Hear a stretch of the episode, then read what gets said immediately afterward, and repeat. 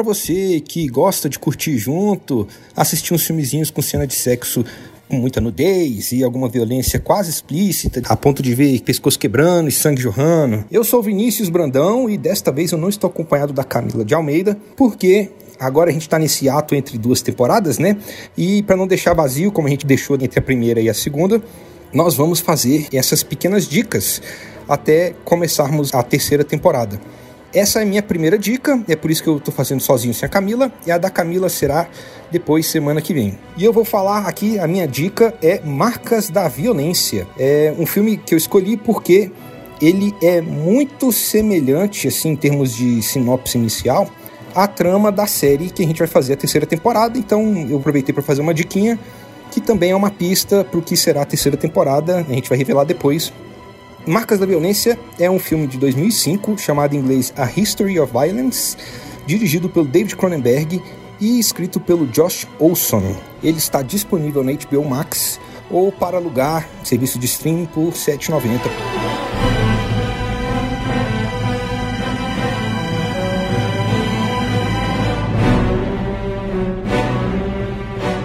Tom Stall, vivido pelo Viggo Mortensen, é o dono de uma cafeteria que, um belo dia, entram dois assaltantes com armas apontando para todo mundo dentro da lanchonete.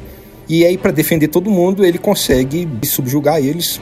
E por causa disso, ele fica reconhecido como um herói nacional. Só que surpreende muito as pessoas que conhecem ele, porque ele sempre foi um cara bem pacato, bem quieto, que nunca se apresentou como essa pessoa capaz de provocar essa violência assim rápida. E ao mesmo tempo que ele está tendo que lidar com a mídia, que está tentando vender ele como um herói, ele tem que lidar com a surpresa da esposa por não saber esse lado dele.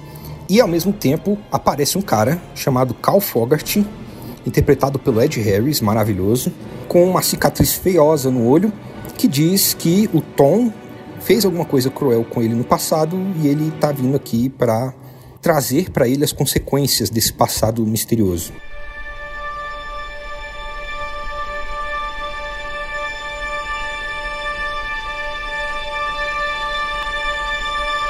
O que o David Cronenberg e o Josh Olson estão fazendo aqui é discutir violência e a consequência dela de várias formas, tanto no contexto social, né, que começa a ser idolatrada pela imprensa, né? Esse impulso de violência deles repentino transformou ele no herói, mas também nas consequências familiares, né?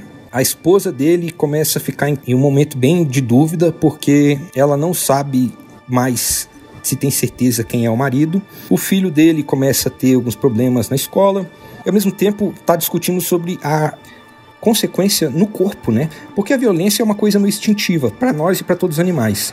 E esses instintos despertam outros instintos. Então, a vida do Tom e da esposa Ed, inclusive Maria Belo, a atriz sensacional, a vida sexual deles ganha um novo impulso, sabe? Eles começam a fazer mais sexo e nota-se, assim, com frequência na forma como David Cronenberg filma, que esses impulsos sexuais que ele começam a ter é meio que um impulso mesmo que nem o impulso de violência que ele teve ali no momento na lanchonete. E a terceira parte é a parte da reflexão no consciente das pessoas, na personalidade delas, né? O que, que essa violência traz para a pessoa?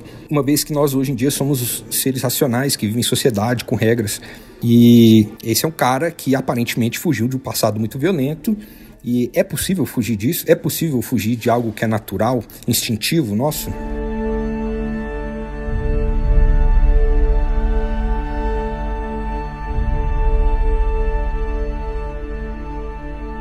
O que esse filme tem de bom? O Cronenberg, que para quem não conhece, David Cronenberg é um dos meus diretores favoritos. Ele tem um histórico de filmes clássicos, ele é um dos grandes diretores vivos atualmente dos Estados Unidos. E ele faz a carreira dele, a maioria dos clássicos dele são filmes muito esquisitos, muito esquisitos. Do tipo, o cara começando a crescer um videocassete na barriga, esquisitos. Vale a pena pesquisar, procura, são as coisas bem interessantes, todos eles cheios de metáforas a relacionamentos sociais, esse tipo de coisa. E aqui ele tá num tom diferente, porque esse é um filme com uma história linear, sabe? Não tem essas coisas esquisitas, não tem gente entrando dentro de TV, nem nada do tipo. É só uma história de um cara numa cidade e esse reflexo de violência. E por incrível que pareça, o Cronenberg é muito bom nisso também, porque esse é um dos melhores filmes dele e esse é considerado um dos melhores filmes desde o ano 2000 até hoje em dia. Outra coisa muito boa são as cenas viscerais. O Cronenberg escolhe dirigir o filme de forma a mostrar quanto a violência é visceral, aquele negócio tipo assim, não é aquela violência que a gente está acostumado a ver, bonita, orquestrada, é feio e é rápido e destrói. Então ele faz questão de mostrar o sangue, ele faz questão de que a gente ouça os ossos quebrando. E a mesma coisa com sexo. Tem uma cena de sexo que não é uma cena esteticamente bonita, mas demonstra quanto que é esse impulso do sexo, sabe? A outra coisa que eu gosto muito é, são as interpretações, como já falei que o elenco é maravilhoso, né? O Viggo Mortensen é ótimo, a Maria Bela, na época estava em alta, mas ela sempre foi uma atriz muito boa. E o Ed Harris é um dos meus atores favoritos, eu adoro o Ed Harris. E ele tem uma pontinha bem pequenininha do William Hurt, que morreu recentemente. Foi, um, foi uma morte muito trágica, assim, para mim, pro meu pai. Nós ficamos muito tristes quando descobrimos que ele tinha morrido. Nós somos muito fãs dele. O William Hurt sempre foi um dos meus atores favoritos. Assim, nos top 5 atores favoritos, sabe? O cara é muito bom. E ele aparece aqui em 10 minutos, se brincar nem 10 minutos, mas esse tempinho de tela que ele tem, ele pega o filme, põe no bolso e vai embora com ele. Não sobra para ninguém. Você esquece do Viggo Mortensen, você esquece todo mundo. Ele cria um personagem tão interessante, tão bem interpretado, que você não consegue esquecer dele, ele fica marcado quando o filme termina. Mas o que eu mais gosto do filme realmente é essa discussão, não é nenhuma discussão na verdade, ele tá fazendo reflexões, né? O que, que a violência faz? Por que, que a gente tem que fugir dela na sociedade? Ela é só ruim? Ele tá refletindo também como a gente pensa a violência na sociedade, né? Ou essa coisa muito esteticamente bonita, mas na verdade é uma coisa instintiva que pode ser muito feia e triste. E é, como ela existe naturalmente na gente, ela tem um motivo para estar tá lá, né? Ela tem seus benefícios. E tudo isso está sendo refletido aqui nesse filme. O que eu acho ruim no filme, na verdade, eu mesmo não acho ruim. Quando eu era mais novo, né, o filme é de 2005, é, eu achei ele lento demais, eu achei um pouco cansativo. Mas hoje em dia, mais velho, é, eu não acho mais cansativo o filme ser lento. Existe essa concepção errada das pessoas de que se o filme é lento, ele não tem ritmo. E não é isso que acontece, gente. O filme pode ter ritmo lento ou pode ter ritmo rápido. O problema é quando ele fica quebrando o ritmo e tirando o espectador do próprio filme. Então esse é um filme de ritmo lento, mas ele tem um ritmo bem definidinho que não cansa. Às vezes, uma vez ou outra, eu digo umas três ou quatro vezes no filme, o Cronenberg, de propósito, dá uma quebrada no ritmo, ele dá uma acelerada repentina, mas é de propósito, porque ele quer que a violência seja chocante, como violência tem que ser na vida real. Então ele faz esses impulsos de violência durarem pouco tempo, mas serem devastadores. É uma coisa muito rápida e que faz uma diferença muito grande. Então eu não acho ruim, mas eu compreendo plenamente para quem vai querer se afastar do filme por causa disso.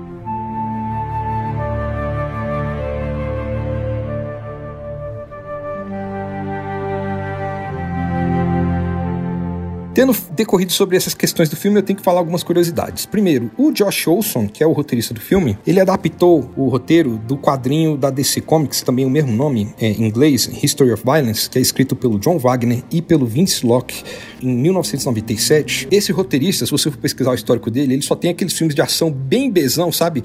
Com aqueles brucutus é, time B da década de 90, um dos mais famosos dele, inclusive, interpretado por esse brucutu, que é o Mark da Cascos. Então eu não duvidaria se alguém me dissesse que ele escreveu esse roteiro pensando em fazer um filme de ação genérico, e aí David Cronenberg chegou para dirigir e fez esse filme extraordinário.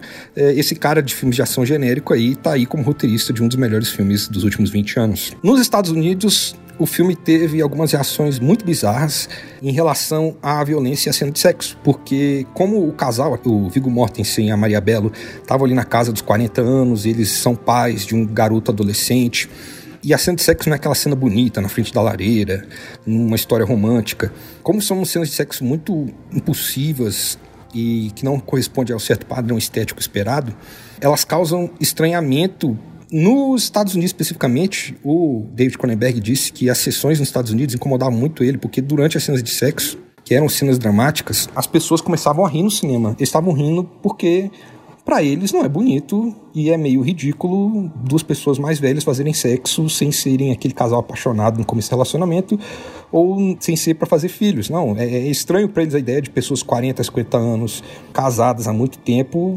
curtir e fazer sexo impulsivo sem ser aquela coisa na frente da lareira. E foi uma coisa que o Cronenberg falou, só nos Estados Unidos, no resto do mundo todo onde ele assistiu o filme, as pessoas não riam.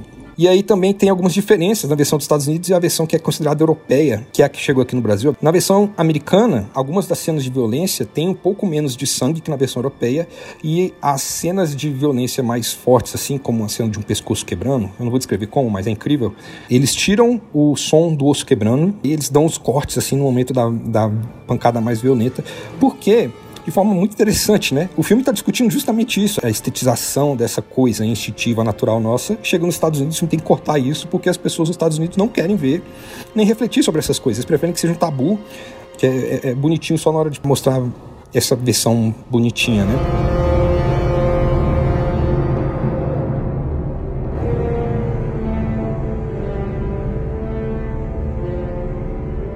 E é isso aí, galera. Semana que vem vai ser a dica da Camila. Eu espero que vocês gostem. Eu também espero que vocês estejam todos bem. Pode ser um pouco difícil, considerando o tempo extraordinariamente ruim que nós vivemos. Mas lembrem-se, vocês todos são merecedores de vida, vocês todos merecem as coisas boas que acontecem com vocês. Eu espero que vocês compreendam que todos vocês são, de formas individuais, bonitos, por dentro e por fora. E, por favor, se vacinem usem máscara e até o começo da série, já que semana que vem eu não estarei aqui. Tchau!